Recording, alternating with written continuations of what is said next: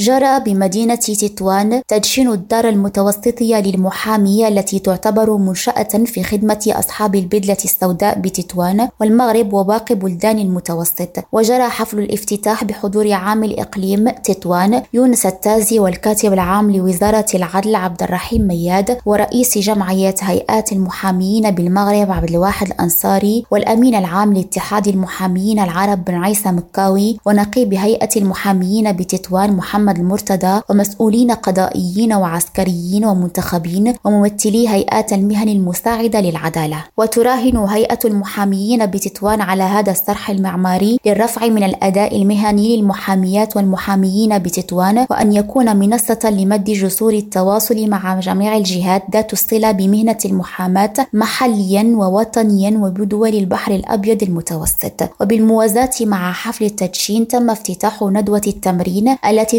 تعتبر بمثابة انطلاقة لبرنامج تكوين المحاميات والمحاميين المنتهية فترة تمرينهم وترسيمهم بجدول الهيئة فضلا عن تكريم السادة النقباء السابقين والقيدومين وبعض الشخصيات المهنية. زين جناتي ريم راديو طنجة.